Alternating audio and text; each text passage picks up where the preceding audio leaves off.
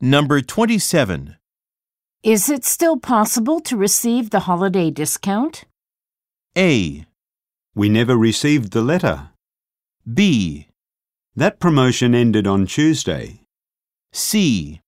Count the number of participants.